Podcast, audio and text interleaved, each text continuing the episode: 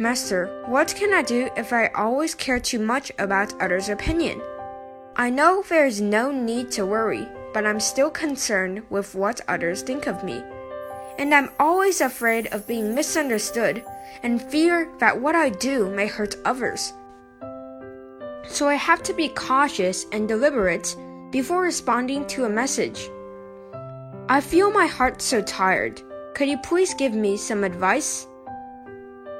If you want to suffer a lifetime, seeking outward is a good choice.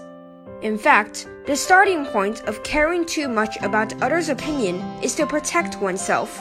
But the mindset of looking outside for affirmation turns the good intention into the opposite result, making oneself more vulnerable, timid, and self abased. Just as a verse goes, sentient beings want to get rid of suffering, but the suffering increases. This is due to not realizing the real source of suffering and happiness.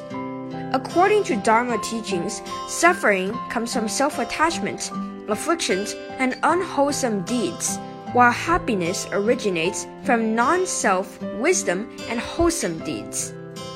When we want to satisfy ourselves from outside, we will be surrounded by afflictions such as greed, hatred, etc., and end up in suffering.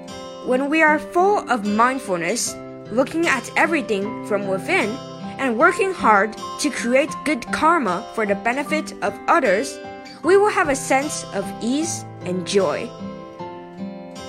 I find it easy to put things down, but I just cannot let go of others' opinion.